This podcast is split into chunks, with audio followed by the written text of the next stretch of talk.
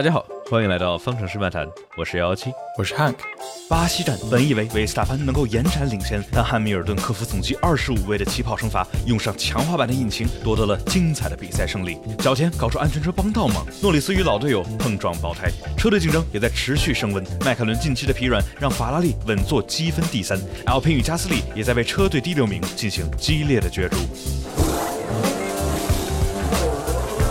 墨西哥站好像氛围很好，但是最终的比赛相对来说比较一般。那巴西站真的就是氛围和比赛的精彩程度都是旗鼓相当，超级无敌精彩。我们在上一场里头，我们说，哎，巴西站假如维斯塔潘赢了这一场的话，那之后就一直可以拿第二就行了。然后我们想，哎，潘子潘子潘子应该稳了呀，对吧？然后没有想到巴西站这个整个周末真的可谓是跌宕起伏，对吧？又是汉密尔顿的尾翼风波，然后又是冲刺排位，然后又是梅奔的积雪引擎，就。可以说是跌宕起伏，但是汉密尔顿这场可以说是极其精彩的发挥啊！对的，然后让我们哎呦，冠军赛哎，其实还有悬念，还有看的，我们还有看，对，还还有还有相当多可以看的。我觉得就是今年这么多场比赛到现在是第十九场比赛了，我们唯一一个能够找到的重复的一个一个主题啊，就是下结论别下太早，别着急，变数非常的多，对吧？当我们想的是哎呀，维斯塔潘可能要可能要悬，然后维斯塔潘连连赢了好几场，是，然后当我们想的是哎呀，维斯塔潘应该稳拿世界冠军了，然后结果。梅奔掏出来一个超级无敌积雪引擎，这个我们待会儿会好好的聊。就是梅奔，或者说至少说汉密尔顿啊，为什么这个周末这么快？然后我们就直接进入主题，我们来说比赛瞬间。OK，那我们说比赛瞬间的话，没有跟那个银石或者说意大利这个怎么说呢？没有说争议那么大，但就是还是得说，呃，维斯塔潘跟汉密尔顿这俩这两个世界冠军的直接竞争对手，然后两个老冤家吧，算是在赛道上又是碰上了。不是真正这个肢体上有接触啊，也不是车的肢体上有接触，是两个人在赛道上面想开同一个地方，但是呢，两个人都没有开过去，是什么呢回事呢？第四十八圈的时候，两个人呃在入四号弯，这时候韦斯塔潘在前，汉密尔顿在后，然后呢？汉密尔顿想尝试超越维斯塔潘，这时候速度其实是非常快的，加上 DRS，维斯塔潘走内线，汉密尔顿走外线，维斯塔潘杀的非常非常的晚，然后呃，相当于根本没贴到 Apex，没贴到弯心，走广了，相当于汉密尔顿在外线的话也是做了一个避让动作，然后也是跟着维斯塔潘一块走广了，我们就就看见镜头一切，两个人都绕到这个。就绕到不知道哪儿去了，就就越越野去了。太远了这次。对，有人朋友说从南京路开到北京路，差不多是这样，就反正不知道在哪边绕了一圈，然后花了好长时间回来。那我们来讨论一下吧，这个维斯塔潘、汉密尔顿这块儿，呃，谁的锅呢？哎呀，这次这次确实好像是银石的那次反了过来哈，这次是谁在弯心？上次是汉密尔顿弯心，这次呢是维斯塔潘在弯心。然后其实都是一个，我觉得都是稍微冲冲过了，他他确实是有点过不去了，就是非常的类似嘛。上一次的话是是汉密尔顿在走内线，然后速度快了，而且没贴到完心，然后相当于碰到了外线的维斯塔潘。这次我们正好相反，这次维斯塔潘在内线也是速度快了入弯，然后没贴到完心，然后只不过他这没贴的没贴到有点猛，有点多，然后这个差一点碰到了在外线维汉密尔顿。然而就是说，虽然说我们说，哎，这次跟银石非常的相近，但是区别是啥呢？区别是在于外线的车，这次是汉密尔顿，而汉密尔顿选择了主动避让。对，就是我，我还是像我视频里头说的，就是今年的话，你要说速度，说稳定性，说这个把这个车辆的性能每一场都压榨出，压榨到最极限，我觉得维斯塔潘基本上是毫无疑问的是更优的那一名车手。但是说要说在争冠军赛里头，说到这个呃，考虑到大局，然后去在轮对轮里头去让车，这是我觉得维斯塔潘唯一的一个缺点，就是他。他是打死不会让，我就觉得是，就是确实，就像银银石那次就是嘛，他他 他也知道，他也知道汉密尔顿在那里了，他还是选择了就继续走他的赛车线，叭撞出去，就是冒冒。比较大的风险来去来去来去做嘛，当然的话，那一次和这一次的话，呃，相当于他们两个需要冒的风险不大一样。这一次的话，维斯塔潘是领先这么多分进来，领先十九分进入到巴西站的话，就是假如他们两个人都出去的话，这其实对维斯塔潘是是再好不过的结果。因为在巴西站的话，我们看起来是汉密尔顿是基本上是非常占优，稳稳的想去想去赢的。那假如这一场里头，假如他们两个人都出去了的话，意味着汉密尔顿少了一场能够把他落后的积分追回来的机会。那所以说，我觉得韦斯塔潘这里头这个操作，一是他本来就是就是不想让你的性格，对吧？嗯。然后二是这个，假如他们俩都出去的话，其实对他有利。所以说，所以说这块他带了这么多速度入弯，然后相当于两个人都出去了。但是就是我觉得这块争议就没有太多争议的点，因为还不像是这个之前银石啊，银石的话，这个也是被调查，然后也是给了汉密尔顿十秒钟的惩罚。我记得我们当时当时说的就是说，这个我们好像都讨论说，觉得哎，这应该是赛道事故，对吧？我觉得最能说明银石站应该是赛道事故是什么呢？就不是我们说它是啥，对吧？我们我们都是无名氏，都是键盘车手，呃，然后也不是这个某些其他的这些解说啊、专业人士，最有话语权的是啥呢？是是阿尔本，因为阿尔本是这个汉密尔顿这个操作的两次直接受害者，对吧？两次领奖台，而一次甚至是胜利都被老汉这个给给搞了，对吧？然而。阿尔文在红牛，在红牛这边的，他觉得银石这个绝对是赛道事故，所以说，我我觉得就是因为，因为我觉得我们。毕竟不是车手，对吧？而且毕竟更不是 F 一车手，所以说我觉得我们我们这些很多就是关于轮对轮的一些竞技的一些观念啊，或者观点什么之类的，我们需要去听从各个这些真正在车里头开过或者说正在开的这些车手的意见。那我觉得是这些呃，当时银石的话，绝大部分车手都说觉得是赛道事故，对吧？我记得 Palmer 说类似于赛道事故，阿尔本说赛道事故，那个 Scott Mansell 就 Driver Sixty One 频道的这个前 F 一车手加教练也说是这个偏赛道事故嘛。但是的话，我觉得。虽然是赛道事故，但是很明显，汉密尔顿在那里头占的锅更多一点，这这是无可厚非。内线带速度多了，没贴完心的，对吧？所以那十秒就十秒吧。我觉得那既然我们今年的话，今年规则要变一变，那十秒也也就十秒吧。然后我们之后也没再多讨论了。但是好玩的是，这一次维斯塔潘看都没看，这就是让我觉得真的是这直接就说的是不需要进行进行任何的调查，任何的调查啊，这这一基本是。不能说完全一样，但是说也是很相很相像的一个对非常类似一个情况，对吧？对，而且我觉得这一次其实韦斯塔潘他作为内线里头比汉密尔顿的这个操作更怎么说呢？带引号的恶劣一点儿，就也不叫恶劣，或者说太多的恶意，但就是我觉得这一次看韦斯塔潘，这次很讨厌的一个点是什么呢？我们没有韦斯塔潘的车载。对，我刚才在这个节目前，然后跟大家也在聊的就是说什么呢？这一次呃，跟银石站不一样，银石站那一次哇，在 Cops 那块儿就是。恨不得每一个角度都有，对吧？我记得我当时做视频的时候，银石站差不多有六七个视角，对吧？汉密尔顿的车载，然后维斯塔潘的车载，身后的勒克莱尔的车载，然后直升机的摄像那个相机，然后赛道边上有三个镜头，然后全都是慢动作的，就是特每一个细节都能看得特别清楚。这一次呢，就。只有汉密尔顿的车载冲前的，然后我们想看维斯塔潘的车载，因为维斯塔潘车载是最最最关键的，因为我们想看就是他在入弯的时候，他的转向的动作是怎么样的，他是没有没有打开转向，故意把汉密尔顿挤出去，还是说我们去看他大概什么时候刹车，然后什么时候这个入的弯？但是在入弯的瞬间，维斯塔潘的车载摄像头切到了冲后，唉，这这又是什么阴谋论？这个。呃，再再给大家解释一下，这也又是一个这个一个小的有意思的点，就是说，因为带宽的限制，他们在比赛的过程中，呃，同一时刻，一个车上一每一辆 F1 赛车上面，它有前一摄像头，对吧？它有这个 Halo 肩部摄像头，它有头顶的冲前的摄像头，有冲后的摄像头，这么多摄像头。但是的话，它同一时刻只能传输一个摄像头的视频。但是这个车上的所有的摄像头都是在录的，它都会录在车上的车载，然后包括车前面有个三百六十度摄像头，就是说。我们在赛后这些赛会，它其实是可以把车上这些视频给下载下来，再重新去看的，对吧？但是就问题就是在于，呃，一是当时这个韦斯塔潘相当于根本，呃，我们就没看到韦斯塔潘的这个转向或者什么，他因为摄像头冲后就没有卵用的任何一个，没有任何卵用的一个视角，对吧？然后再加上直升机跟拍跟的不太给力，他两个人快要贴上的时候，这个直升机的这个镜头就就。没跟上，对，只剩一辆车了。各种因素加起来，就导致我们就是没有太多足够的呃视角来去分析这个事故。但就是说，我们就光从汉密尔顿和这一个仅有的一个不大不咋地的这个直升机视角来看，就看起来维斯塔潘这这这弯是不太能过得去的。就是他带进来的速度和他是选择刹车的点啊，就是我觉得在这个银石汉密尔顿过 Cops 的时候，他很明显速度快了，没提到弯心。但就是他假如在带一点刹车的话，我觉得他应该是能够不出太多赛道，能够过 Cops。而今天的话，维斯塔潘这四号弯，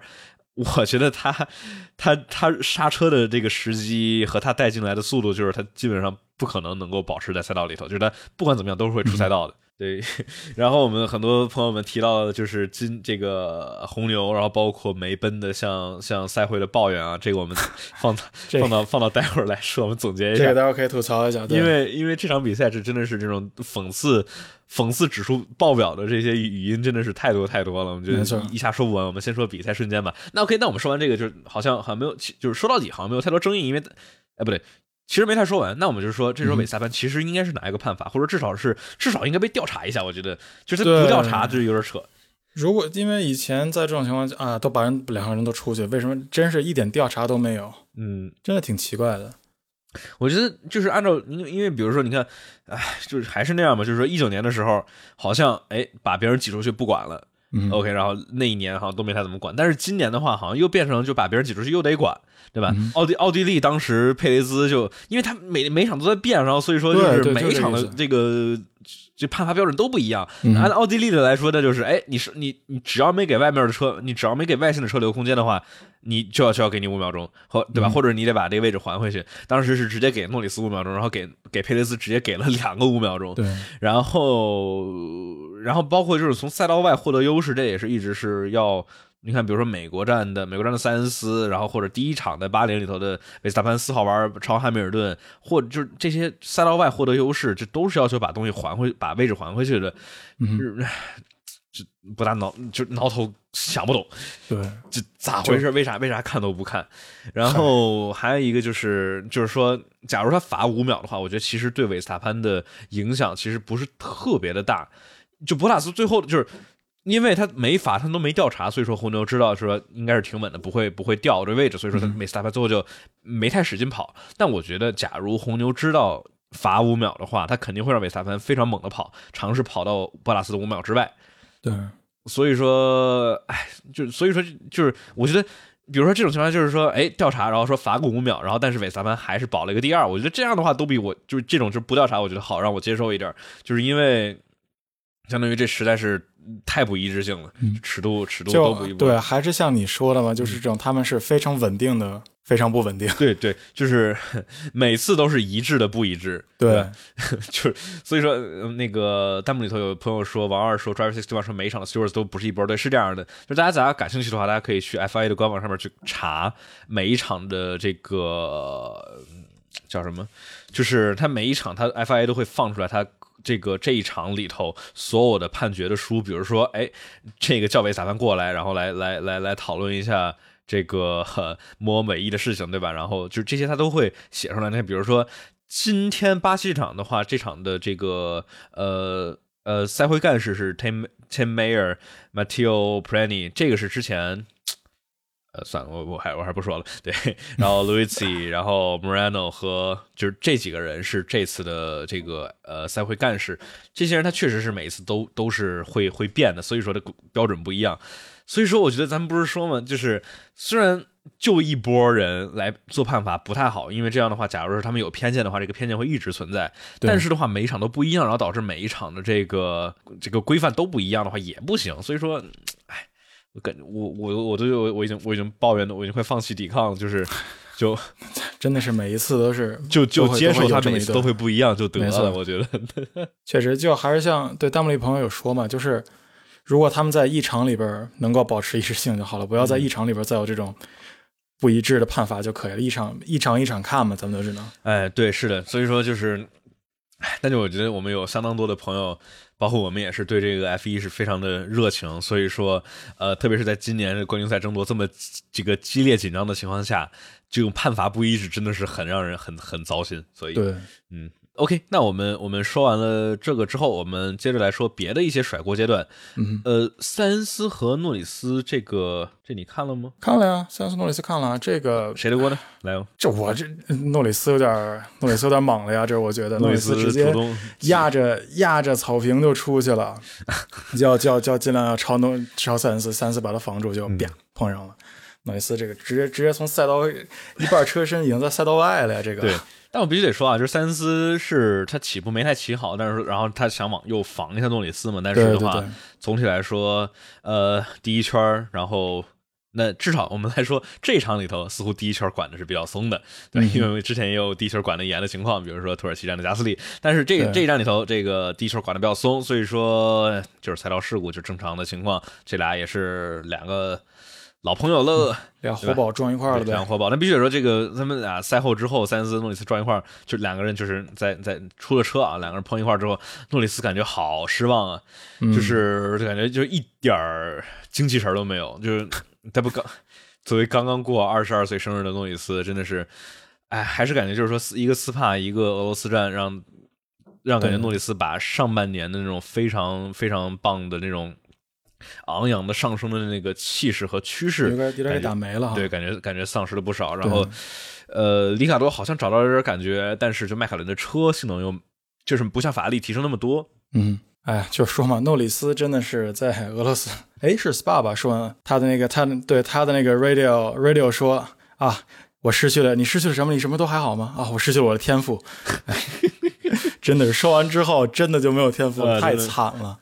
是 OK，那么说说完塞斯诺里斯之后，我们再接着说，还是比赛瞬间的甩锅阶段啊，我们。好，那现在现在的话就不是甩锅了，我们这块是说说博塔斯吧。博塔斯其实这个周末的话就就还行，主要是。呃，还是还是那还是那个问题，就是说我们现在没有一个很好的一个对比的标杆，因为因为汉密尔顿这个引擎太猛了，大家大家不要着急，我们待会儿会会专门讨论这引擎的。然后就是说，因为因为两个就是汉密尔顿这个引擎，然后加上性能好像特别猛，所以说我们也不知道博拉斯发挥的到底怎么样，对吧？就是说也不知道是他慢了好多，是因为他开的差了，还是说他这个因为汉密尔顿这引擎太猛了，所以说他应该会快那么多。但反正呃，在冲刺里头，博拉斯虽然是。呃，博塔斯是第二起步嘛，对吧？博塔斯第二起步，然后相当于第一个弯，相当于就把把把维斯塔潘给给超了，然后就一直保持着冲刺赛里头第一，然后最后拿到了 pole position，拿到了杆位。但是在正赛的里头，不知道为啥，好像是感觉博塔斯轮胎没暖好，还是怎么样的，所以说总总体来说都都是感觉这个正赛又昏厥了一下。对对对，正赛正赛正赛正赛又昏厥了一下嘛，所以说第第二名起步好像真的是。真的是很很占优啊，就挺奇怪的。就是虽然虽然这个巴西这块第二名起步应该是左侧的脏侧起步嘛，对吧？我记得是，但是好像这不管是冲刺还是正赛第二名起步，好像都都都挺有优势的，挺挺有意思。哎，是啊，这个第一圈起步的时候就被潘潘就被潘潘过了，然后之后在防守四号弯防守佩雷斯的时候也有点也有点混血，有点。哎呀，就直接冲冲过去了，也没有防住。哎呀，哎，对，是这个弗拉斯，有的时候我真觉得他的防守就比较，比较比较看看脸，是比较随便，对，比较随意，就是防的防得住，就就，我也不知道。那就有些人，比如说，比如说韦斯塔潘，比如说汉密尔顿，或者说阿隆索这种，就是。呃，嗯，假如车差不了太多的话，就而且头哥在匈牙利不是向我们展示了吗？对吧？就算后面的汉密尔顿车比他一圈快接近两秒钟，他也能防好多圈。对，没错。就是有些有些车手，就是假如他在赛道上在那待着的话，他就跟一堵墙似的。车太宽了嘛，想要 truly train 对吧？但是，然后博塔斯这个墙就。呃，比较比较透风啊，所以呃，相当于一开始被韦萨潘超了之后，然后在四号弯的时候，博拉斯也是入弯的时候带的速度太多了，所以说出弯没出好，然后直接被佩雷兹超了，所以说比较又是比较糟糕的第一圈吧。但是至少这次他防了，我说墨西哥他防都没防，我觉得是比较讨厌的，确实就是让人就觉得，哎呀，你为什么不防呢？就是然后这这这一站里头虽然说防的不太好，但他至少防了，我觉得也算也。也就这样吧，算一个进步吧，算一个小进步吧。我觉得我们我们没有对他有多高的要求。然后我们这可以来一个小跟进环节啊，就是说我们上次说的这个墨西哥站，有人有人说你这是不是呃不应该锅全让博拉斯背？就是还是那个，就是说我我没我一直觉得就是博拉斯是一名很优秀的车手，只不过他有的时候就是确实这个防守让人觉得看人看不懂。然后我我们虽然说看不懂，但我们来尝试猜一下为什么上一场墨西哥博拉斯防的那么糟糕。我觉得还就是说他们之前梅奔。加上博拉斯，加上汉密尔顿商量商量太多，想太多了。特别是博拉斯，我觉得博拉斯。在梅奔，他真的想的太多了，他又得类似于不能威胁汉密尔顿的地位，然后还还得对他不太威胁得了，但是就是说没错，不能不能在这个赛道上妨碍到老汉，然后还还得类似于尽可能的去去挡维斯塔潘，但是还不能挡太过了，因为他匈牙利已经撞出去 过一次，然后那次让他的口碑不是太好，然后就是我觉得我觉得他就是他想的太多了，然后又不能进一号弯的时候又不能挡住老汉，然后又不能完全丢位置，所以说啊，我早点刹车得了。对吧？然后所以说雪上加霜的，然后里卡多还把他转了一圈，所以说就是，我觉得他想太多了，老工具人了，是这样。对，作为作为工具人来说，确实是得想多，但他有点没有处理过来了，比较惨。是的，OK，那我们说完了第一圈之后，然后相对来说比较稳定的一些啊，但是汉密尔顿的话是真的真的没闲着，冲刺赛里头，呃。从他从第二十位起步，但是到一号弯的时候，他已经超了四辆车，就是 真的是太猛了。然后在正赛的时候也是，呃，博拉斯一开始掉俩位置，但是到第第几圈来着？第三圈、第四圈吧。然后汉密尔顿就已经追上博塔斯了，就从第十名就咔咔咔咔咔三下五除二的法拉利、迈凯伦什么玩意儿的，哎。二话不说直接超了，然后呢就给跟博拉斯换了个位置，然后就开始追佩雷兹了。然后这时候佩雷兹，我就相信佩雷兹是非常绝望的，因为他一直整个周末一直知道梅奔的直线速度超级无敌快。然后十六圈的时候，佩雷兹绝望的向队伍请求：“求求救救我，救救我，能不能给我来个救救我？要给我拉一段吧，让我让我出让我冲一点，我真的压力太大了。”对，主要是，哎，这时候韦萨曼其实挺难的，因为韦就。不太可能让维斯塔潘慢下来再去透一下佩雷兹，没错。但就是看着佩雷斯，就是手足无，就是怎么说，就是算是手无寸铁吧。因为毕竟直线动力上干不过的话，那是真的就干不过，就是没他没啥可防的。所以说，呃，他请求说能不能能不能能不能给我来个 DRS，但是维斯塔潘没有慢下来啊。但是的话，就必须得说，我们老说这个二号车手，虽然说你全年光看最后的成绩来说，似乎是呃至少是上半年啊，博拉斯肯定是比佩雷斯要强得多的，上领奖台。什么之类的就更稳定，当然跟佩雷兹适应新车，嗯，测试时间短，不大好适应有关系。但是的话，二号车手里头，呃，佩雷兹的比赛比博拉斯精彩多了。对观赏性来说，真的是，真的是，就是博拉斯的话，防守我们刚才不也说嘛？就是很。很随缘，但是佩雷兹的话，防守其实全年的话，就算是最开始佩雷兹没太找着感觉。你像当时阿塞拜疆也是一整场比赛都一直在防，基本都防住了老汉。然后前几场里头土耳其战啊，那那几个被老汉挤差点挤进站，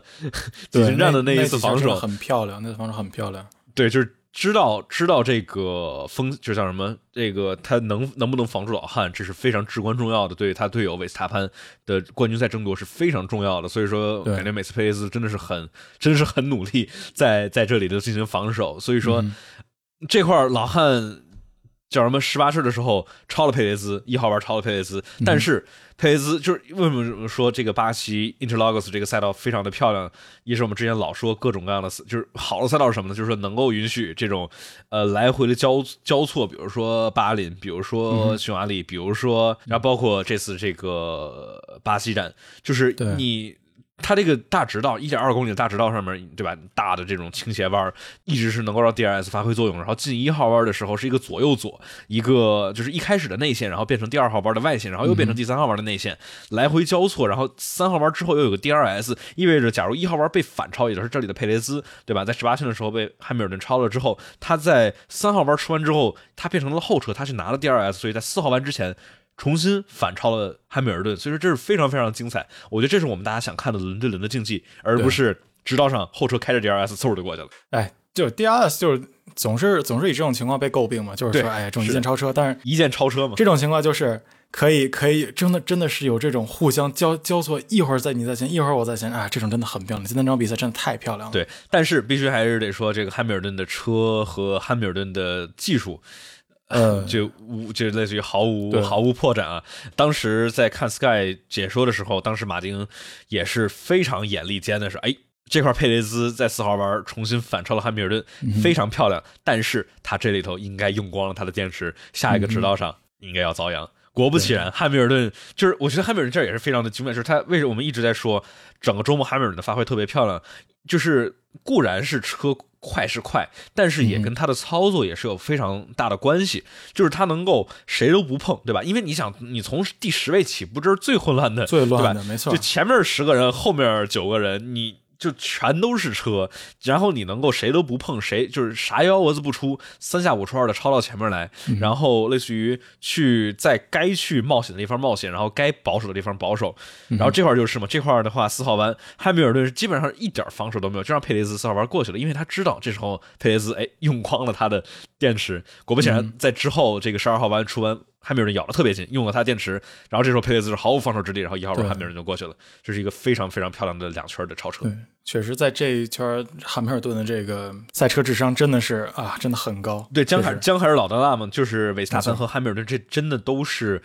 再顶尖的不过的顶尖。当然，我觉得我 又又提到这个了，就是说汉密尔顿跟维斯塔潘两个人的轮对轮，就是嗯我们到现在来看，其实啊，其实没有太多次一个周末里头两个人车差不多的情况，要不就是红牛快。要不就是梅奔快，然后因为这两个人他太强了，所以说假如车快的话，他就快；假如就就出去了。对，就不很少会出现那种，就是假车有这能力，但是他没发挥出来就不存在，对吧？没错假如这个周末没奔车快的话，就就肯定汉密尔顿赢，基本上。没错，假如是这个周末红牛快的话，就基本上稳汉稳维萨潘赢。所以说，你看，比如说我我们来来过一遍这个今年啊，你看巴林站，两巴林站对巴林站，我就是少少数的一个两个车都差不多的，对吧？对然后所以说我也是特别特别精彩的，到最后悬念不断。嗯但是呃，意意大利的话，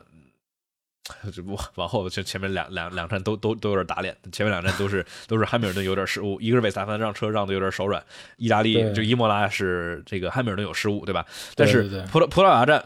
梅奔更快，所以汉密尔顿赢了。西班牙站梅奔更快，所以说汉密尔顿赢了。摩纳哥、红牛更快，维斯塔潘赢了。然后阿塞拜疆是这个倒霉哎阿塞拜疆是倒霉倒霉，这边这跳过。对，然后跳过法国站，呃，红牛更快，红牛带来了升级，引擎升级，系统升级，红牛更快，然后维斯塔潘赢了。奥地利两场奥地利都是红牛更快，这个维斯塔潘赢了。英国站虽然碰了，但是整场来看的话，不管是正赛速度还是排位速度，都是呃汉密尔顿更快。当然，我们这后面两个都碰了，我们先不说啊。比利时，呃，预计。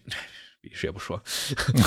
没有没有比利时，没有比利时。荷兰站红牛更快，对吧？不管是排位还是正赛，都是红牛更快，所以说维斯塔潘赢了。然后俄罗斯站梅奔更快，然后汉密尔顿赢了。土耳其站梅奔更快，博塔斯博纳斯赢了，对，但是就是对吧？呃，因为因为汉密尔顿在后面。对美国站红牛更快，维斯塔潘赢了；墨西哥站红牛更快，维斯塔潘赢了。虽然这个对不过这站的话，巴西巴西红那梅奔更快，然后汉密尔顿赢了，所以每次都是真的是必须得说啊，就是这让我们看今年的。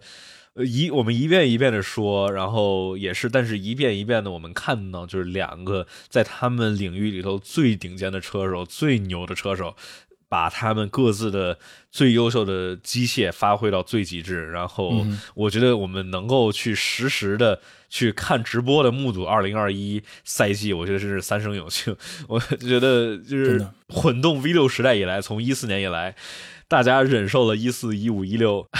总总该来点来点好的了。然后在混动 V 六时代的最后一年，真的是来了年很好的，很很感动。总得是这种收官之战才好看嘛，还挺好的。是的，是的。OK，我们说完了这这这么多之后，呃，再提一嘴安全车重启怎么样？这个比最后一个比赛瞬间说，嗯，安全重启我觉得特别好，就大家假如那个感兴趣的，就是红牛的安全，就是巴西站的时候，红牛是一二嘛，对吧？第一位斯塔潘，第二佩雷斯，跟阿塞拜疆有点像。然后我我觉得红牛他们绝对是商量好了，因为他们俩在暖胎的节奏都是一毛一样的，就是对我我觉得他们肯定是要不是有商量好什么暗号或者什么之类的，反正就是说，呃。安全车重启，维斯塔潘操作就是毫无破绽，然后佩雷兹跟的也是非常好。我不知道他们是怎么来去同步的，因为因为假如他们拿语音来同步，比如说三二一走，这个是不是也行？但是这这样的话，隔壁台应该都能偷听到。对，那有可能，比如说是靠，哎，我也不知道，反正就是，当时阿塞拜疆也是嘛，老汉在第三，然后前面俩红牛，然后俩红牛就是晃悠晃悠晃悠晃悠走。然后就走了，然后汉密尔顿就就就没跟上，这次也是类似嘛，我不知道他们俩怎么怎么搞的。然后安全车重启的时候，就是两个红牛起步真的都特别的好，然后汉密尔顿呃应该是安全车重启的时候胎没太暖好啊，所以说一开始落了落了一点儿，然后就就让我想到了一九年当时巴西站的时候安全车重启，当时是老汉安全车重启，就是一个比较大的失误，什么呢？他起早了。我也不知道为什么当时汉密尔顿起早，因为他一般都是要等到最后再走。当时汉密尔顿起早了之后，让一相当于一整个直道都让维斯塔潘能跟着尾流，然后直接一号弯就丢了位置。嗯哼，啊，对，这儿感谢我们这个弹幕朋友的提醒啊，这可不是混动 V 六时代最后一年啊，那是呃那是那是，这一套这一套规则的的最后一年，对对对对，这说的有点有有点问题。刚才有点模糊了，刚才说的。那我们说完了，说完了比赛瞬间，我们来进入到我们的下一个环节。纵观全局和比赛花絮，我们来讨论一下汉米尔的这场怎么怎么车这么强。那么说这个之前，我们来插播一个广告啊，在这里头，大家在苹果播客平台或者喜马拉雅上，麻烦大家给我们来一个五星好评，来给我们评价的话，这样能对我们节目有很大的帮助。播客平台上，我们看已经看到非常非常多大家对我们的评价，也非常感谢各位对我们的支持。然后大家可以在爱发电平台上直接支持我们的节目，搜索“方程式漫谈”，然后我们给我们爱发电上面发电的粉丝们一个小的福利，就是“方程式漫谈”的抢先听版本，就是我们直播之后就会上传未剪辑的抢先听版本。这样的话，大家在第二天早上就能听到新鲜热乎的比赛回顾。然后呢，大家可以来加我们的 QQ 群九七零二九二九零零。这样的话，我们直播和新内容上线都会在群里头通知大家。OK，我们说完了，说完了小广告啊，回来我们说回来来说纵观全局比赛花絮，我们就来说老汉吧。老汉这一个周末真的是真的是跌宕起伏，从第二十因为一个冲刺赛，到最后的结果冲了第十，然后再从第十冲到了第一，这太可怕了。第五，呃，对对，罚对冲冲到比赛之后，哎到到比到这正赛之后是第一，哎，没事，偷偷偷也没搞清楚。对，提前说一下嘛，就特别好玩。就是那个完赛之后，就偷偷说啊，太棒了，我们赢了。然后这个你看你罚了二十位，都都能赢。汉汉密尔顿说，呃，嗯其实理论上是二十五位。你说 好吧，真的是这抠小刺儿瞎的真的是 对，但反正确实啊，就是说整场周末必须也得说是梅梅奔很掉链子，就是这个关于匪翼的这一块儿，就是嗯我觉得有可能一个原因是这个周末呢，他们这个运输出了点幺蛾子。运输有点运晚了，他们一般来说应该是周三左右就这个东西就到了，然后周四拆装，然后做媒体发布会，然后把这个车装上，然后把这个什么，把这个车库啊什么都布置好。但是这次他们是周四的中午，好多车才到。然后我记得是阿弗特尔吧，他还是阿弗阿阿弗罗密欧对吧？阿弗罗密欧他们周四的下午才拿到他们的法拉利引擎，所以说就是延延了将近将近一天嘛。所以说导致他们很多车队是周四晚上熬夜才把车和车库打好的。所以说不知道是不是这个，然后导致梅奔这尾翼搞得出点问题。因为博拉斯的尾翼就就就是合规的，对吧？他们俩用的这次用的是同一同一个规格的尾翼。然后呢，这个再跟我们听播客的朋友们解释一下，这块我视频虽然里头说了，但是这个拿拿拿语言来解释一下什么呢？老汉这次为什么为什么被取消规则了呢？因为它这个尾翼不合规。什么规则呢？是尾翼在 DRS 开启的时候，上翼片和下翼片之间的这个空隙最大不能超过八十五毫米。然后呢，怎么检测这个八十五毫米呢？就是对吧？这个八十五毫米其实理论上你可以拿尺子量，但是它不是拿尺子量，它是什么呢？它是拿一个叫塞规，就是一个小的圆盘，然后后面跟了一个呃测力计，然后呢要求是拿这个圆盘顶着这个开口往里头顶，用十牛顿的力顶。假如圆盘没过去的话，十牛顿力都没过去，OK 没问题，对吧？这个整个尾翼从左到右每个地方都顶顶顶顶顶顶顶。都没过去就 OK，尾翼尾翼合规。假如你某一个地方顶顶顶，嗖溜进去了，完蛋，不合规，就不合规了。汉密尔顿呢就是这样，他这个尾翼的中间没啥事儿，他两边一就一侧，这边上这个塞规给怼进去了，对吧？然后而且就是而且是小于十牛的力怼进去了，就意味着它的尾翼不合规了。然后就是这其实是就是这个周五当时争议的点啊。就是当时我们这个大家看我 B 站动态刷屏了，因为确实好多朋友在关注这个。当时这个不合规是不合规，对吧？当时我们想的，哎，赛规既然怼进去了之后，那很明显这不合规，取消资格得了，对吧？嗯，哪有那么多事儿？然后后来发现，后来发现，哎，排位完之后小侦探，某一个红牛的家伙手有点欠，学习了检察官维特尔，对吧？然后摸了摸自己的尾翼，嗯，这样的弹性，然后摸了摸梅奔梅奔的尾翼，嗯，是这样的，然后就出问题了。当然的话，最后的判决是肯定就呃，就是排位完之后，这个是 Park for Park for me 阶段，就理论上这些人都不应该碰这个车，但 FIA 也承认，就是说之前他没太怎么管。所以说，这个呃，之前维特尔在那瞎碰这个摸摸这摸摸那，对？就没人管他，主要是也没人投诉他，他也没投诉别人。啊然后这一次的话，因为正好是这个他碰的这个地方出问题了，然后所以说，所以说纠结了半天。对，所以说怎么说这么一碰，怎么能能把那么硬的东西，那两个前翼都居然能给碰，居然能给碰碰开？我觉得这个大力金刚手真的是真是金刚手。Super Max，对，就是就我觉得这很多人是大家是开玩笑的，就是呃，就没没有人认为维斯塔潘会可能因为碰了一下对让尾翼的缝隙变大了。梅奔的代表就是 Racing 三六 Racing News 三六五说马尔科说梅奔代表说，呃。维斯塔潘把东西碰坏了，但其实就但是其实 FIA 的官方文件里头就是写明白了，说梅奔的代表就他就是说他们也承认维斯塔潘不大可能把这尾翼弄坏，就就大家不要不要被这个马尔不要信马尔科的话，马尔科的话，这个对吧？马尔科的嘴，呃骗人的鬼。对，嗯，就是就大家都知道，就是维斯塔潘碰着一个不可能把它碰坏了，就就瞎扯。但就是因为他这个就按照流程走嘛，按照流程走是都不应该碰，所以说这个让我当时不就说嘛，就是假如他不碰这个，当天晚上这判决就肯定就出来了，对出来了肯定直接取消资格了。说刚刚刚说完第一天，对吧？嗯然后呢？这个排位里头，汉密尔顿速度看起来挺快的，但是我们大家也没想什么。然后在冲刺赛里头，我们是发现，哎呦我去，这太快了，这是这是 S F 九零版的梅奔吧？这咋回事啊？怎么怎么这么快啊？然后也就是也开启了，估计我们接下来的一整周都会要讨论这个，就是梅奔梅奔怎么怎么这么快。然后必须得说，这是让我们知道了为什么博塔斯是换了开了那么多套引擎。嗯哼，哎，以前都是说他是卖引擎的，但现在也终于知道是为什么了。对，真的是卖引擎的，所以说就是猜纯猜测，当然梅奔也没证实这个，但是我们猜测是什么呢？就是说为什么博塔斯老在那换引擎？没事闲着换引擎干啥？就是为了给老汉找出来。我们能把引擎调到多高，然后他还能撑住最后的三场比赛，就是为了干这个。然后他们挑了巴西站 Interlocks 这个赛道能够超车的一个地方，换个引擎，拿一个这个五位的惩罚。当然天算地算就就没算到这个这唯一没通过检查，然后罚了个二十位，对吧？当然最后这个引擎的这个。呃这个性能是完全的找回来了，这总总共罚了二十五位的劣势。然后冲刺赛的话，真的是从第二十位起步，它起步的时候是开的挺慢啊，就是那个侦察车的时候开挺慢，然后最后慢慢悠悠慢慢悠悠跑到第二十位，就必须得说上一站里头正好是 Toto 在那儿抱怨说，哎，他们最后怎么那么慢？然后让我前面等的好凉。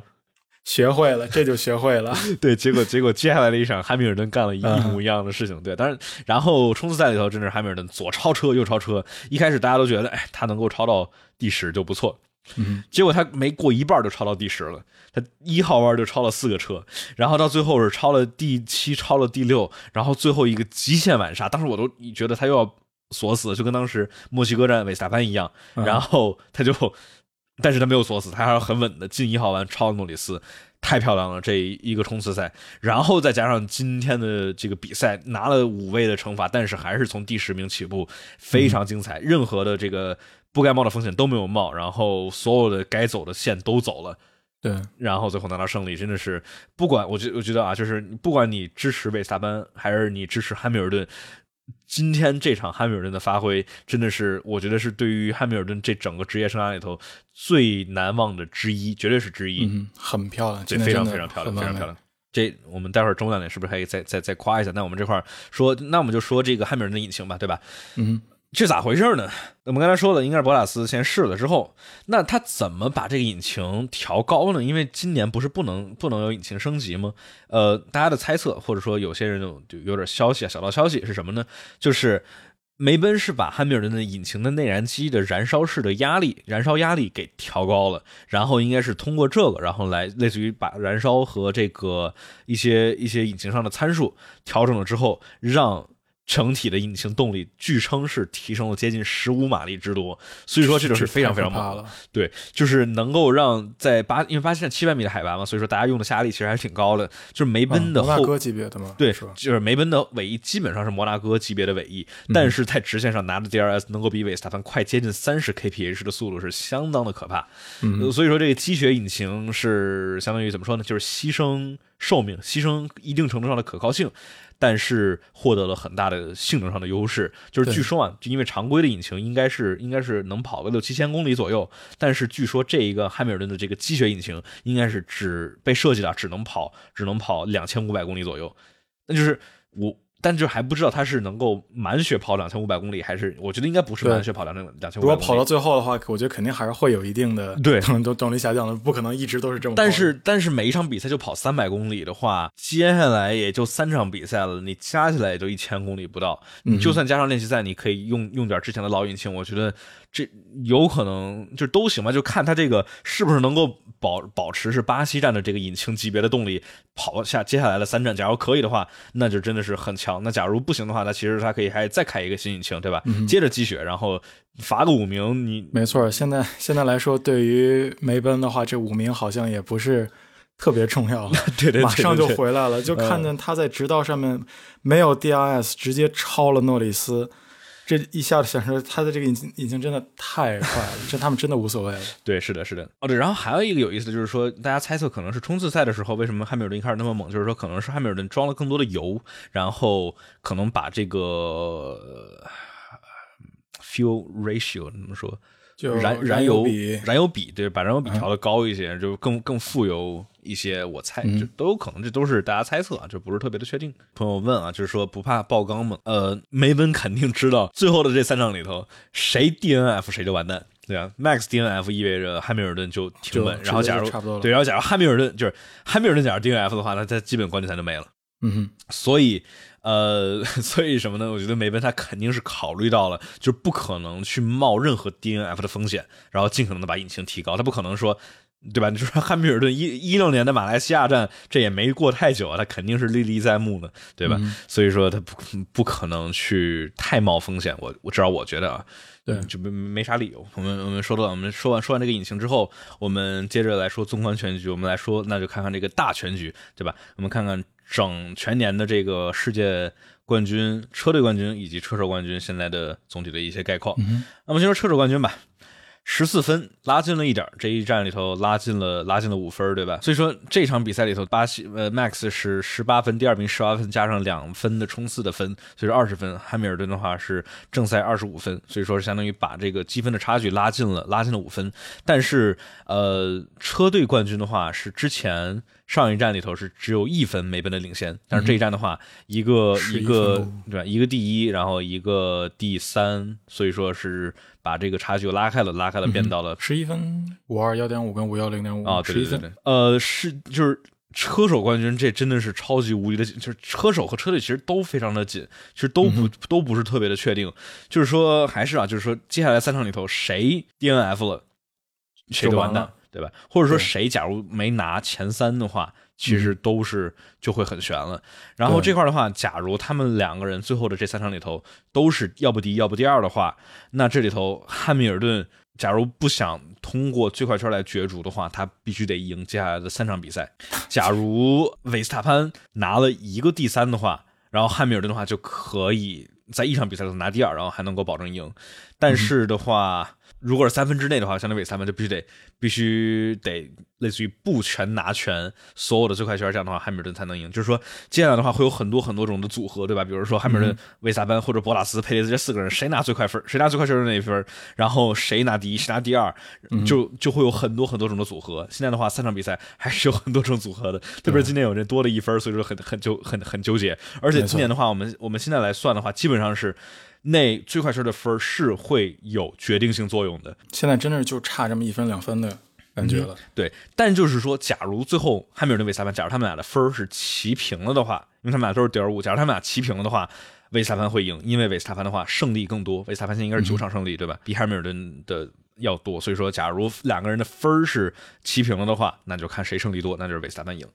但是假如接下来那啥，接下来三场比赛汉密尔顿都赢了的话，那哦对，那那就自然就赢了，对，所以没没啥，嗯对没没没啥没啥别的可讨论的，对，OK。然后那车队积分也是类似嘛，就是说博拉斯跟佩雷斯这块绝对也不能掉链子，这块的话也都是非常的关键，呃，我们拭目以待吧。然后那接下来我们说说第三名吧，车队第三名似乎现在这个的话跟前面不一样，前面是还有很多悬念，第三名似乎感觉已经盖棺定论了啊，现在哎呀，是啊，迈凯伦好像这个趋势趋势没了呀，已经连续要走了，迈凯伦已经不太行了，看来。美国站十四分还行，但是墨西哥只有一分，巴西站一分没拿啊。迈凯伦的话，现在跟法拉利一个是二百八十七点五分，一个是二百五十六分，已经差了三十一点五分了。呃，这已经是你除非你一站里头拿个一二，你不太能够追回来，然后剩下的。留给迈凯伦的机会和时间不是特别多了，所以我我真觉得，而加上我们来看这个趋势嘛，对吧？法拉利很明显是往上走的趋势，迈凯伦是类似于有点 flat line，有点上升没没劲儿了那种感觉。对，尤其再加上里卡多，还是他找不在适应吧，就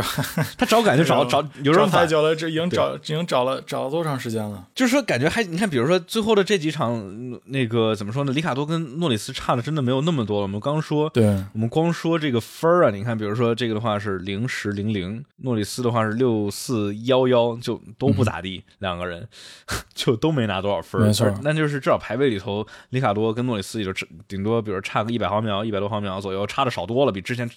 动辄差半秒这种，就就就对对对吧？所以说。还是就里卡多也不能严格上不能怪他，因为的话，今年测试时间确实那么短，而且对于他来说，车辆的性能很多特性都不一样，所以说很难去适应。所以他前面花了大半年去适应，然后好不容易好像手感好点了，结果迈凯伦的车辆性能就不不那么占优了，好像又炸了。哎，就比较比较比较。而且对，再加上法拉利这最近太稳定的发挥了，对，真是两个车手从年初一开始就在稳定发挥，对，所以说一直是比较稳，比较稳，比较稳。虽然年就是上半年里头车没有迈凯伦好，但是两个人一直是两个人在在在发挥，二打一嘛，对，嗯，对，基本上二打一。那么说完二打一之后，我们来说另外一个一打二。这个我们来看 Alpine 对战加斯利，呃，加斯基本上，是加大师啊，加大师啊，加大师，加大师独自一人 carry。现在的话，我们看车队冠军，呃，车队冠军的话，Alpine 跟 AlphaTauri 现在是两个人两个车队齐平在一百一十二分。然而，我们来看到这个 AlphaTauri 的一百一十二分里头，其中，哎呀，其中这 九十二分都是加斯利拿的。哎呀，加大师这个压力真的，这个担子扛的可太大了，太重了，这个担子。嗯，扛着扛着大旗，必须得说角田就还行吧，没有看太太明显看到这种特别明显的上升趋势，但至少没有往下走，就是就还行。所以非常非常非常稳定的在后面给加斯利加油。对，然而的话，我们我们说到角田，我们可以顺便顺便提一嘴，就是角田的这个这个安全车，真的是给大红牛 头非常头疼的一件事情，就是两两站了已经，两站了，对对对，上一站上一站上一站虽然加斯利不是上一站虽然角田心是好的，但是这个实际的结果不大好好。心办坏事了，对，然后这一站的话，就也不叫说不好心吧，但反正也是很对于大红牛来说很糟心的一件事情，嗯就是加相当于角田干出来一个安全车，然后直接把韦斯塔潘和佩雷兹身后的这个缓冲区直接给干没了，让汉密尔顿对吧？从本来是第十，本来想着哎中间隔着隔着六辆车。呃，应该还能缓冲，就咔变得咬到后面来了，嗯对吧？然后博拉斯也是很快的乖乖让道啊，所以说，呃，角田这又一次比较比较尴尬，但就是说嗯看吧，我觉得就是因为角田毕竟还毕竟还小，不管是这个身高上还是年纪上，呃，但是 提到这个，刚才还看到一张图 我，看见就奥康奥康蹲着是吧？笑死我了！在角田用完麦克风之后，之后奥康只能扎着马奥步，康扎着马步，扎着马步在那里回答问题。哎毕竟毕竟一米八五的身高，你按照这个叫什么一米五的身高的麦克风，你确实不大好。对，不大不大好那不大好那啥，所以说再看吧，我我觉得呃，小田算是唯一一个，因为因为另外的因为另外的两个这个菜鸟舒马赫跟马泽平的话，我们不太好去评判他们们他们俩没有办法，对，对车是在那里，真的没办法。对，就类似于一九年和二零年的威廉姆斯，就嗯，没错，没有任何评判的法子，对，所以，嗯，所以说别的话，我觉得今年的话，大多数就是一号一就前面的话，一二号车手都都差挺多的，嗯很多都差挺多的，除了法拉利和之外，其他然后那这个啥，维特尔其实也比斯托尔强很多，这个也是我觉得今年上半年的话，维特尔也是在处于找感觉的阶段嘛，就是总体来说感觉跟斯托尔也就也就那样，但是下半年很明显，维特尔还是毕竟还是四四次世界冠军维特尔，毕竟还是维特尔。毕竟还是他对。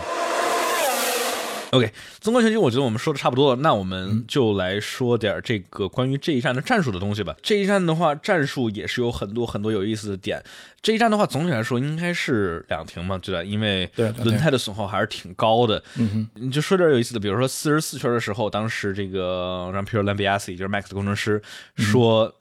照顾好这个轮胎，对吧？那对是想着说之后想多着轮胎，然后来跟老汉斗，但其实就像我们刚才说的，脚天把安全车提前不要提前搞，就相当于提前让这个汉密尔顿接近了红牛回来了，对错，。所以假如不是那安全车的话，我觉得可能。呃，汉密尔顿追上维斯塔潘，然后开始完成超车，至少怎么着也得五十多圈儿才可能。然后对吧？然后假如维斯塔潘再防那一个，然后得六十多圈，汉密尔顿才能试他第二次，可能就得到最后了。但就是因为那个安全车，所以说让他们比较有点有点有点早于预期的汉密尔顿追上来了。然后还有一个好玩的就是汉密尔顿就那抱怨说说我要黄胎，对，之前的战术他们就说，哎呀，我要换，我就是估计他说什么什么什么 switch 吧，他估计想从想要换白胎，但是我要换黄胎。他没没听懂。当时邦诺问他说说，哎，你那个下一个你想要？换换胎你，想换啥？对，你想换啥胎？然后然后汉密尔顿来一个嘟嘟嘟嘟嘟嘟，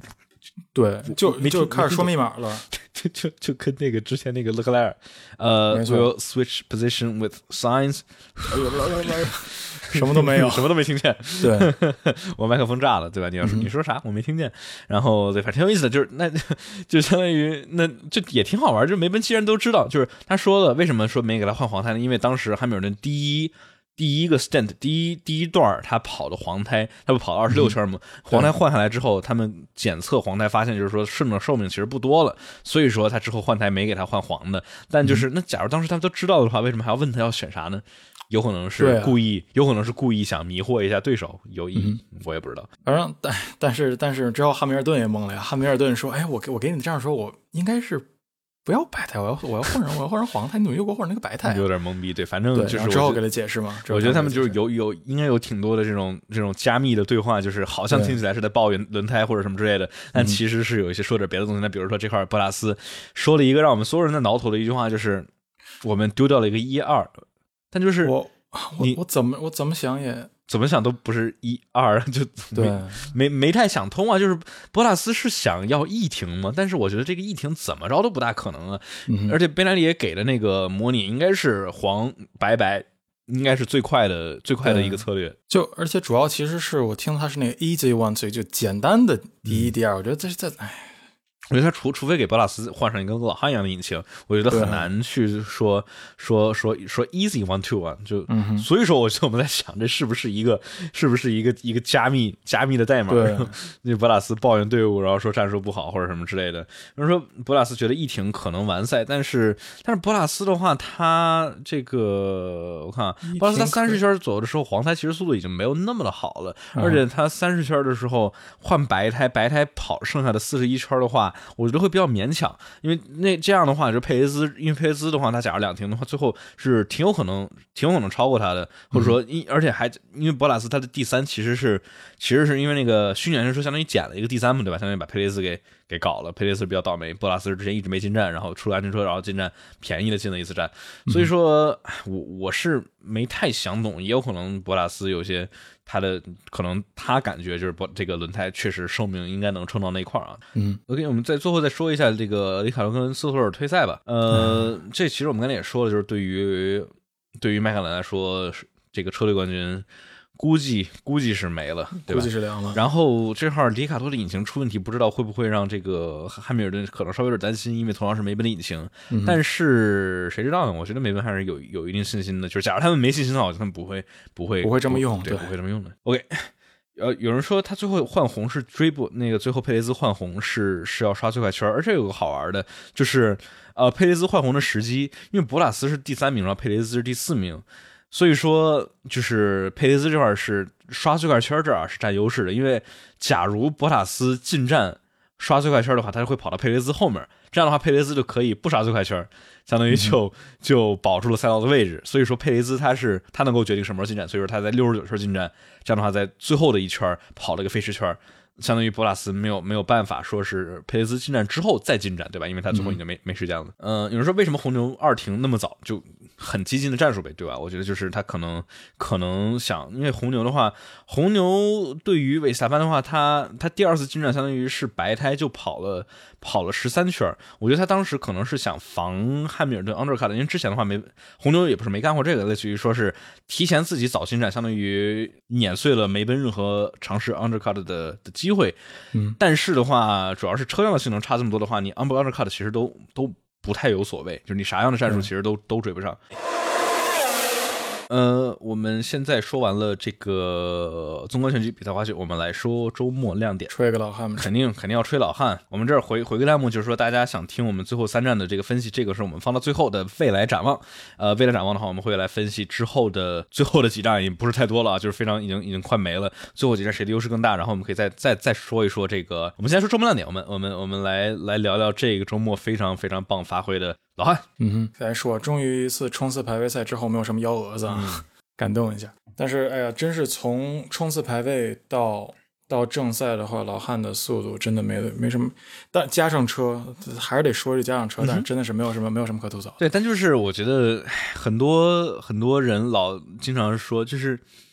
哎呀，就是因为车快。但哪一个谁赢比赛不是因为车，或者说至少是车是第一快或者第二快呢？对吧？肯定车得快，特别是今年两个人，我觉得这两个人就是还是我们刚才说的，重复一遍，就是说这个车技相当的情况下，肯定谁车谁车快谁基本上就是这样。然后你看他说没有出幺蛾子，其实。正赛里头没出幺蛾子，但前面出了不少幺蛾子。对于至少对于汉密尔顿来说，哎，没错。然后正赛差一点出幺蛾子，假如汉密尔顿没让的话，没 没没没直接直接对，就就放弃过弯的话，就这俩又出去了，估计。没错。而且四号弯挺高速的一个弯，就应该也会撞的不轻。OK，那。我们就说周末亮点，就真的是，呃，汉密尔顿这一场非常非常的漂亮。当然，我们刚才也已经夸过汉密尔顿整场比赛里头，不管是这种呃。怎么说呢？耐心的等待，然后等好时机，然后去呃果断的超车，然后就各种的方面的操作，基本上是基本上是完美无缺。而且他，我就记得特别就好玩，就是他冲刺排位里头，他最开始他十二号玩出弯的时候，其实跟的有点近，然后相当于他脏气流有点影响到他最后的速度，所以说他之后他就变了，对吧？他就随机应变，他前几前两圈跟着之后，十二号弯没那么好超，然后他之后十二号弯，他又尝试在十二号弯的时候。不跟的那么近，让然后这样的话，他十二号弯能够更好的出。这样的话，他在进一号弯的时候，他能够完成超越。我觉得这真的是能够去随机的去调整。当然，我觉得相信维斯塔潘也会做类似的事情啊。他们都是这样级别的车手，他会去去分析前面的人是什么样的走线，去分析哎，我的车跟别的车哪块上性能占优，哪块上性能不那么占优，对吧？对，基本上都占优，但是哪块占的优更多，对吧？它很明显，直线上速度更快，所以说要利用好直线上前的最后一个弯来。完成最好的出弯，来完成最好的超越。OK，那我们说完了这个老汉这块儿，还有什么周末亮点呢？我觉得我们可以说一说，说说谁呢？我们说说法拉利吧。法拉利的稳定发挥又变成了这个，因为。相当于梅奔红牛之后的这个车队，不管是之前的角田啊，不是什么角田，角田没存在过。不，不管是这个之前的加斯利，还是勒克莱尔，还是比如说今天的这个两个法拉利车手，法拉利法拉利两停比较有意思，但最后的话也相当于也是没啥没啥大问题啊。对，呃，就很稳定，第五、第六、第五、第六，今天就比较可惜啊，今天又。呃，再一次没有当上了老四了，差 就就就就差一点，就差一点，就跟就跟是上场也是嘛，就因为加出了一个加斯利，没有了勒老四。今天是因为有了佩雷斯，或者这不是有了佩雷斯，没有了勒老四。嗯，对的，呃，就怎么说呢，没太怎么看见他俩，然后也没有太多的这种那种车队的车队指令，然后要换地儿什么之类的，就没有太多抓嘛，就很稳定的捞分呗，捞分呗，然后稳稳第三，稳第三的冠军赛。对。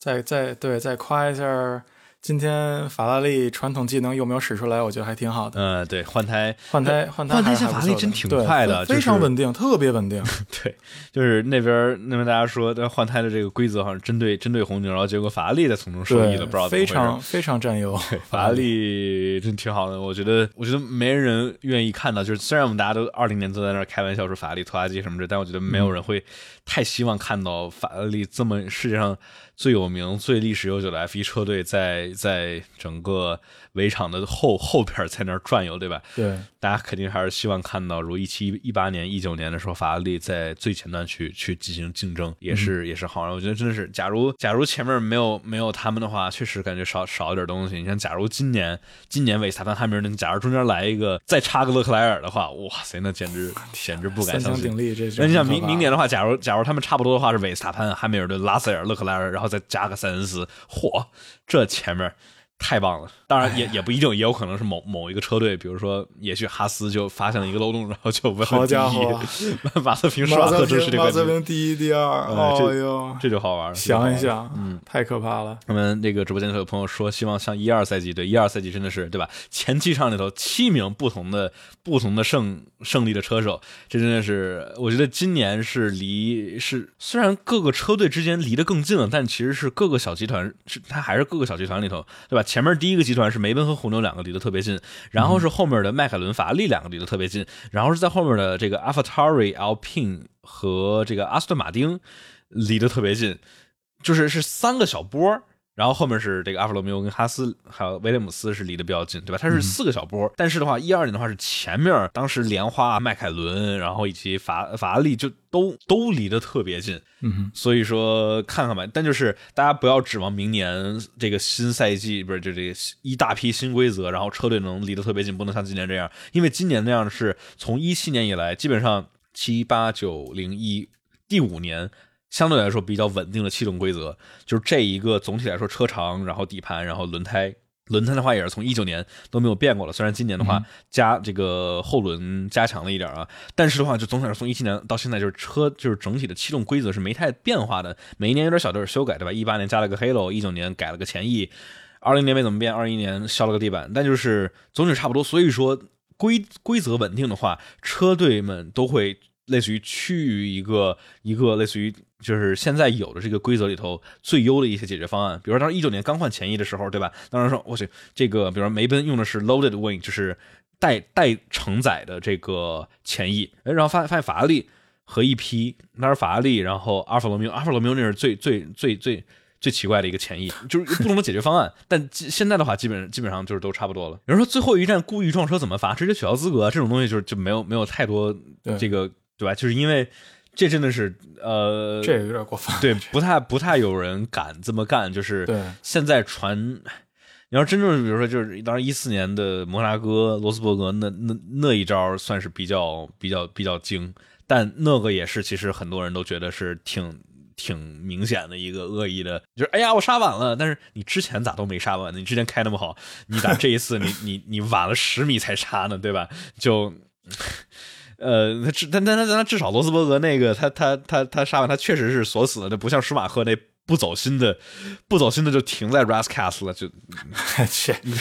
太不，你说你你说你你说你使坏，你一点都不走心，你不做戏不做全套，对吧？罗斯伯格至少他假就假如他是做戏的话，那至少做了全套，至少还挺逼真的。但就是说，就故意撞车这种东西，就不不大可能会有，就是我我真不太觉得会是这样。就就算撞车的话，我觉得应该更多的是是出于这个。呃，出于失误，比如说匈牙利的博塔斯，对，有那么一句话怎么说来着？就是说，如果能归因于无能的话，就不要归因于恶意。就假如是能这个能能拿这个菜来解释的话，就不要不要不要用这个，不要说故意，不要说故意。对，呃，OK，我们菜是原罪啊，菜是原罪。对，菜菜菜菜当然是原罪。对，主要是你假如是靠撞，然后那个拿世界冠军，然后假如被这太不光明了。对，假假如你被调查要被取消资格的话，这真的是得不偿失，而且污点特别多。像当时雷蒙怎么就怎么就把这个车队给卖了呢？然后虽然后来又买回来了，但就是真的是零八年那个新加坡撞车，真是太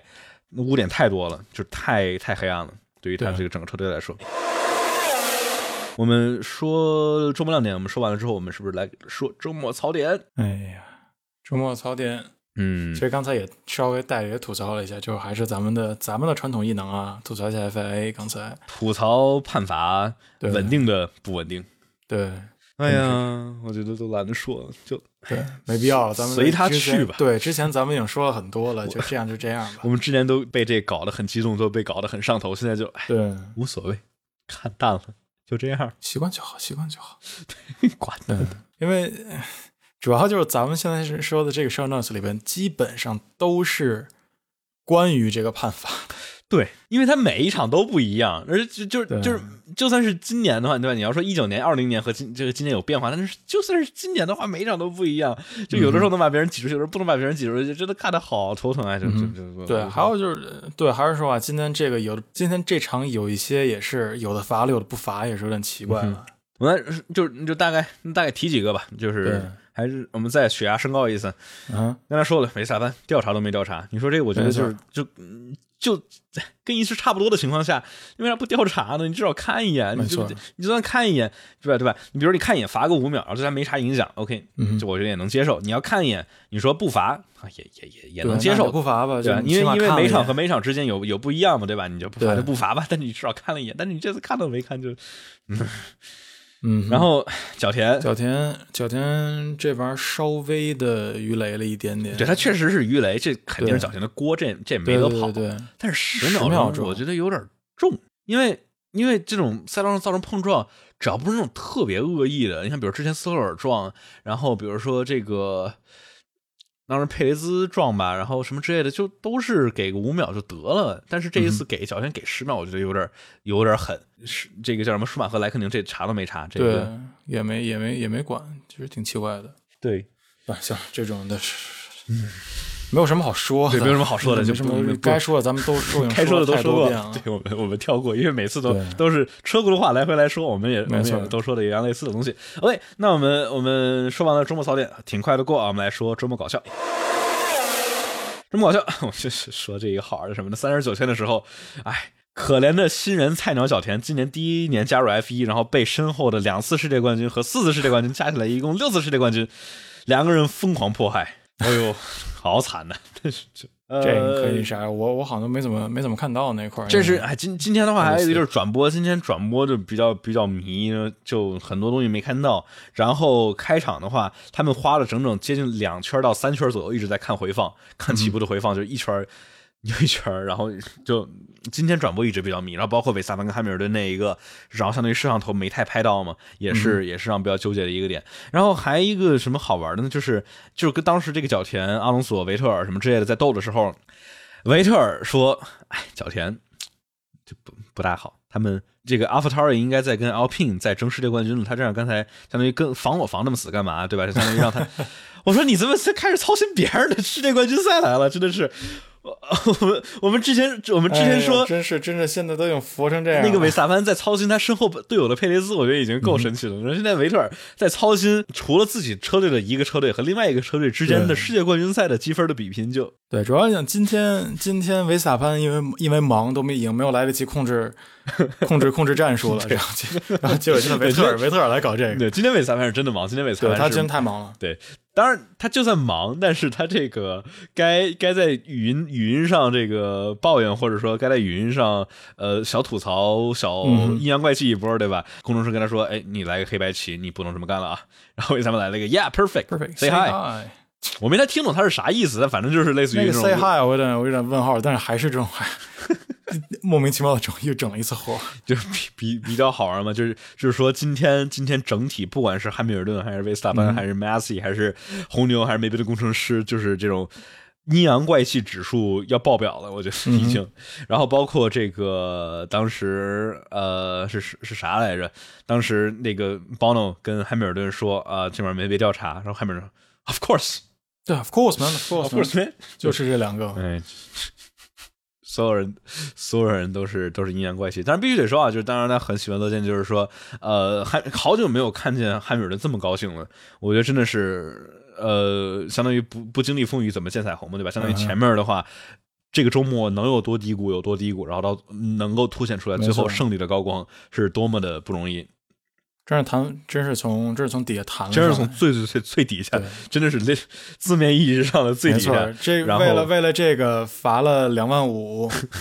也可以了，就罚了吧。对，这个算是一个小跟进嘛，就是说什么？这个赛后嘛，大家汉密尔顿接过来一个巴西国旗，然后如同他的偶像一样，如同他偶像塞纳，然后他这一场的头盔也是致敬塞纳。当当然，他从进入到 F 1来，一直到二零一七年，一直都是黄色头盔，就是为了一是为了他在卡丁车的时候，他老爸能够更好的发现他，当然更重要的是致敬他的英雄塞纳。然后这场比赛在塞纳的主场国家，在汉密尔顿赢得他二零零八年世界冠军的场地上面，拿着巴西国旗，然后。呃，去挥舞也是也是让人感觉是很激动，就是真的还是那句话嘛，就是说我们像之前韦斯塔潘在荷兰站胜利，对吧？就是那一场里头，你不管是韦斯塔潘还是汉密尔顿的粉，你真的是在如此山呼海啸的支持的情况下，你在主场观众这么多支持你的粉丝面前胜利，真的是很让人激动的。然后这一场也是，虽然这不是他的主场，但是巴西人民真的好像还是挺喜欢汉密尔顿的，虽然在零。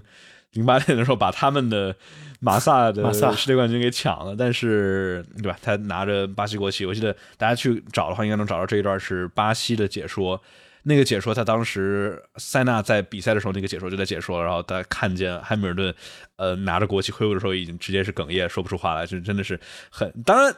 拿着国旗就出现了一个什么意思呢？他如为了把国旗能拿出来挥舞，把现在解开了。于是我拿了一个五千欧元的罚款。五千限限五千，然后之后对缓刑两万。这最骚的是，他先罚了一个五千，然后然后后面那个缓刑是什么意思呢？就是说，假如他到二零二二年之之内有再来一次检验性的操作，两、万欧元。哼 谁知道呢？如果我觉得他要这按这个，如果他最后赢了的话，他肯定还会再解，他该解的这两万就给就给了。那两万，他五万，他五十万，他都能给。我对，对于他对于他来说，这点钱真的小小意思，小意思。就就类似于韦斯塔潘摸那一个尾翼五万欧元嘛，对吧？但就是没错，那个霍纳当时采访嘛，就是说，嗯，摸了个尾翼五万五万欧元，但是、嗯但是相当于汉密尔顿被取消资格，韦斯塔潘晋升到那个排位赛中第一名，然后他 因为第一名拿的这个提成都比这五万多。是啊对，因为红牛他们签，我记得就是说红牛他们签出手的时候，特别是韦萨班这些，他签出手的时候，他的这个底薪就是那种基础工资，其实没就是没有带引号那么多，对吧？相比之下，因为韦斯塔潘应该是二，他他今年应该是二十多 million 左右，然后加一堆 bonus。我记得嗯反正就是说他这个基基础薪资不是特别的高，但是他有一堆，就是比如说，哎，假如你赢了一场比赛，你拿多少提成，然后假如你拿这个拿了一个杆位或者什么之类的，拿多少提成，反正就是说，相当于汉密尔顿被取消资格之后，韦斯塔潘被晋升到那个排位第一，然后就说拿了更多的提成，就是嗯不止五万。真的是太值了，太值了。哎，对，然后我看还有什么还有什么好玩的哦。搞说这个，我还要说几个那个他们是关于前翼的调侃吧。嗯，有好几个，有好几有好几个调侃，一个是那个什么、最好玩最好玩的是啊，不，一个好玩的是汉密尔顿，呃，在那个冲刺排位之后嘛，对吧？然后汉密尔顿都没理邦诺，但我我也不知道邦诺是故意，就是说他是他是调侃一下，是打趣的说这一句，还是他真怕汉密尔顿首先去摸别人尾翼去？那反正就是说 比赛完了之后，汉密尔顿要准备出去了，然后邦诺说呃。就提醒一下啊，这个你出去的时候，你别碰别人的尾翼，然后也别别凑过去看。这我也不知道。然后对，像我们那个呃直播间的弹幕里有朋友说，最好玩的是维特尔，维维特尔停那儿没了，嗯，Thank you。I'm gonna touch Hamilton's real wing。我要去，我要去摸摸汉密尔顿的尾翼。然后然后他们他们的工程师啊，不行，太贵了，太贵了。对啊，他工程师说：“你你你你可你可别，你可别，那好贵的。”维特尔说：“哎，开玩笑，开玩笑，我我还是摸前翼吧，前翼我猜是不是两万五就行？两万五 稍微少点儿。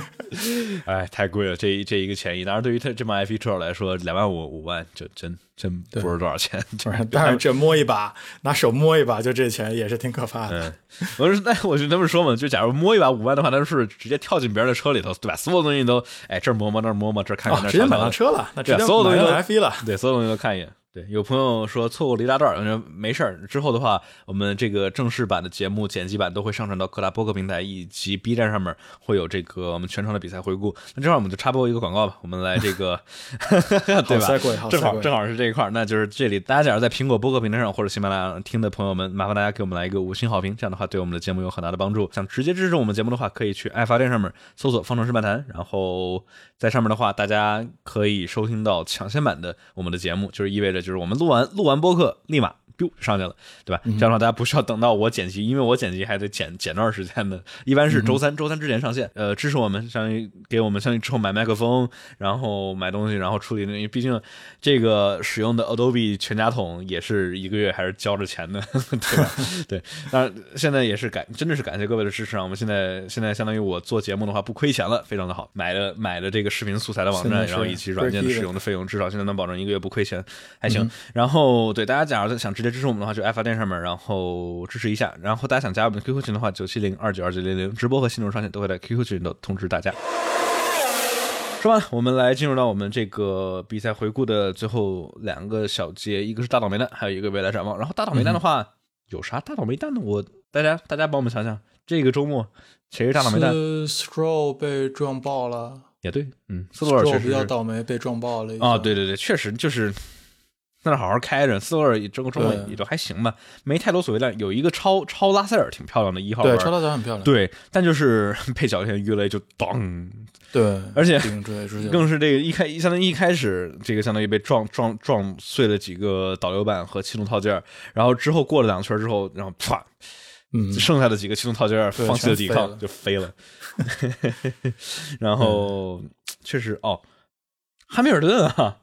这哎这相当于不是他自己的锅，然后那相当于是队伍的锅，然后结果尾翼因为零点二毫米，对吧？相当于一个非常非常小的一个，他也其实也比较倒霉的。对，这其实是相当倒霉。但是的话，他不倒这霉，我们怎么能够看到这一个精彩的发挥呢？对吧？相当于对我们过汉密尔顿倒霉，但是对于我们来说，算是那就倒霉吧，倒霉吧，对，就倒霉吧。看你倒霉挺好的，因为最后最后对于他来说，结果还是还是很优秀的。我们朋友有说里卡多确实是，但是里卡多的话，整体这叫啥？整体周末其实也没有太多所谓好的发挥啊。我记得他之前是有人说潘子，潘子为啥没了呢？大家为啥会说潘子没了呢？潘子现在还稳稳的在，现在还是现在积分榜上还是还是稳稳的领先呢，对吧？那积分榜上还是领先了。十多少十四分嘛，对吧？还有呢，还有呢。虽然说汉密尔顿这引擎挺猛的，但是他说潘子倒霉，可能倒霉在亏亏了点钱，亏点钱，他不他不在意这个，这五万块钱买个教训都行，对，没错。嗯哼，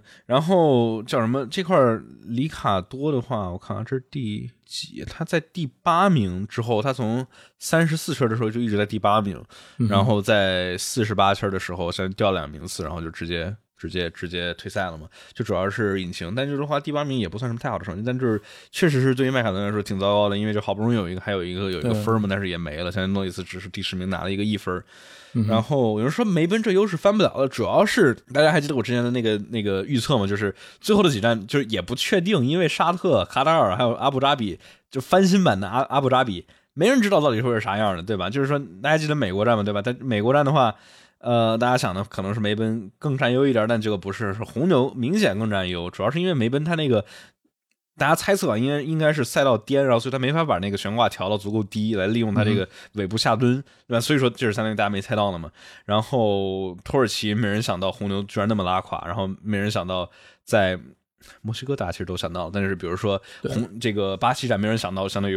梅奔拿了一个这么猛的出出来东西，所以说就大家我觉得不需要太。太着急的下下结论，嗯，当然沙特沙特那直道确实是长，就是动力猛的话，沙特确实如果现在梅奔还能有这样的，确实对，应该应该会很很很好上。但是卡塔尔的话，我觉得就他一号弯之后，他一号弯之后不感觉都是都是中中高速弯嘛，对吧？卡塔尔的话，我感觉。我我真觉得应该卡塔尔两边半斤八两，沙特应该梅奔更占优，卡塔尔半斤八两，然后呃阿布扎比我觉得也应该是半斤八两，可能梅奔更占优一点。但是的话，主要是现在维斯塔潘他是领分领先积分的，所以说他接下来三场比赛他只要赢一场，他剩下的两场他只要拿第二就行，他就能稳世界冠军了。但是的话就不知道，就前提就是他们得他们得都都完赛，然后他们两个要不就拿第一，要不就拿第二。卡塔尔的话，对，真的是从一号玩之后就就。全都是卡塔尔对红牛真的是很重要的，否则的话，就假如红牛不想把这个呃，相当于冠军赛留到阿布扎比的话，就是卡塔尔。然后潘子严格意义上没算太倒霉吧，主要是他自己手欠，这怪不了谁。我觉得 他可能想着说，他妈凭什么凭什么维特尔摸那么多别人的车不被罚，我要被罚？但是就毕竟规则是那么写的，之前没管而已。然后之后要之后要好好管了。OK，那我们说完了，说完了这个大倒霉蛋之后，我们来说最后的一个环节，就是未来展望。我刚才其实也说了点了啊，就是未来展望。对，卡塔尔哈，对，巴库不是梅奔没把持住，是是汉密尔顿那那其实也是手欠是吧？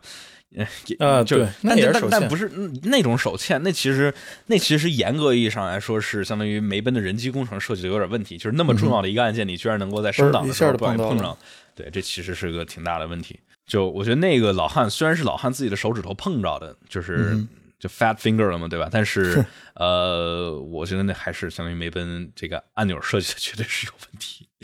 他其实奇怪，就为什么为什么之前几年没碰着呢？今年两次，那个俄罗斯对碰一次把自己的 Jackman 给顶出去了。对，卡塔尔指导也不短，但是。就跟巴西站似的，就是假如你看，比如说这个，为什么维斯塔潘能够防汉密尔顿防那么多圈呢？就是其他人防汉密尔顿没有能防超过两圈的，佩雷兹防了两圈，但是汉维斯塔潘防了接近十多圈嘛，对吧？看，这是因为维斯塔潘在第二个区块跑得很快。那我们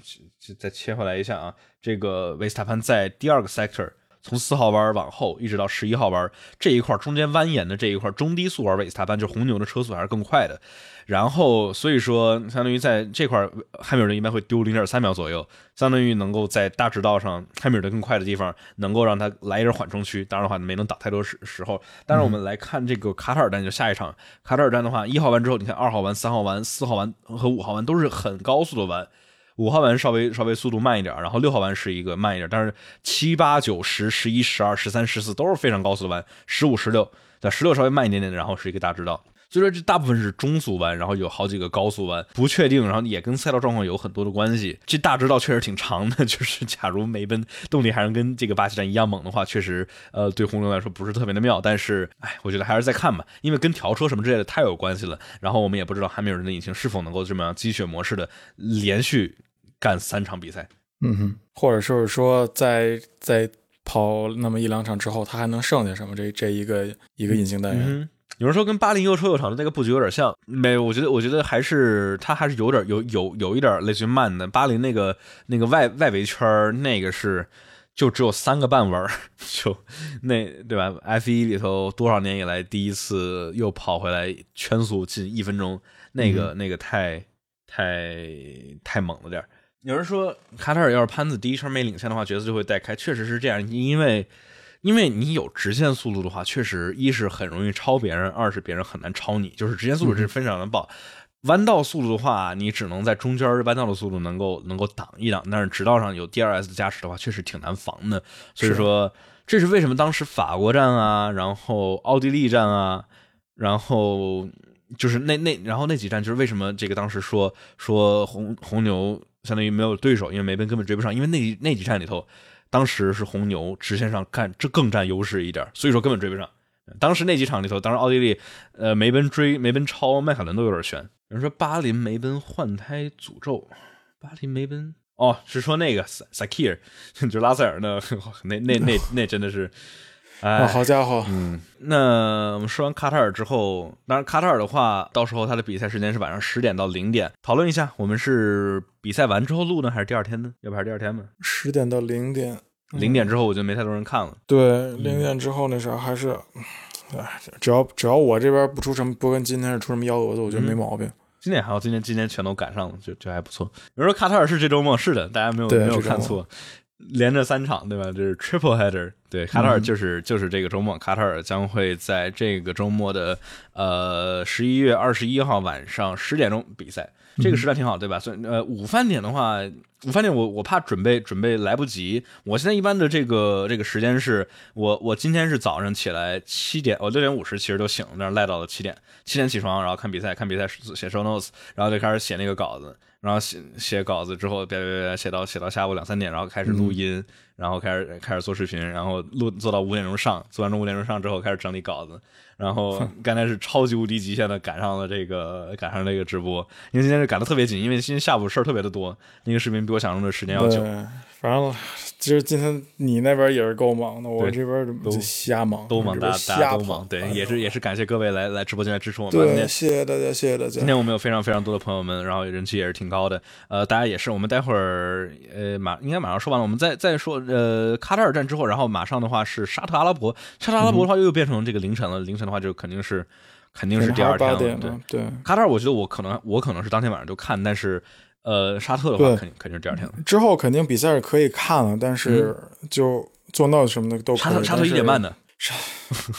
沙特算了，沙特算了，沙特算了，可以，沙特对。然后阿布扎比的话，这个收官之战啊，我觉得肯定收官之战肯定就是当晚做了，对，这个没啥好说的。收官之战的话，我觉得，我觉得大家肯定是都是都是等不及的，对。所以说，我们到时候应该就是呃，因为而且而且阿布扎比还挺好，它是晚上晚上九点钟比，然后十一点钟结束，就跟我们之前很多场一样。所以说的话，十晚上十一点钟结束，咱十一点二十开播还行，我觉得我们能准备的过来。可以，所以说，所以说就是这样。然后，只要是只要是能够把这个，如果悬念真的留到最后一最后的这一场的话，那我们绝对是当天晚上肯定是要 对，肯定肯定肯定是憋不憋不到第二天。我觉得这个谁都忍不住，相相信各位看比赛的朋友们也是肯定憋不住第二天，肯定是着急着急想想找我们大家一块一块一块来聊，一块来分享。今年确实是，我觉得怎么说呢？今年入坑的小伙伴们都好值啊！对，太太值了，就是。呃，所以说，嗯，前上上半年吧，感觉汉密尔顿稍微有点小失误啊，但是下半年，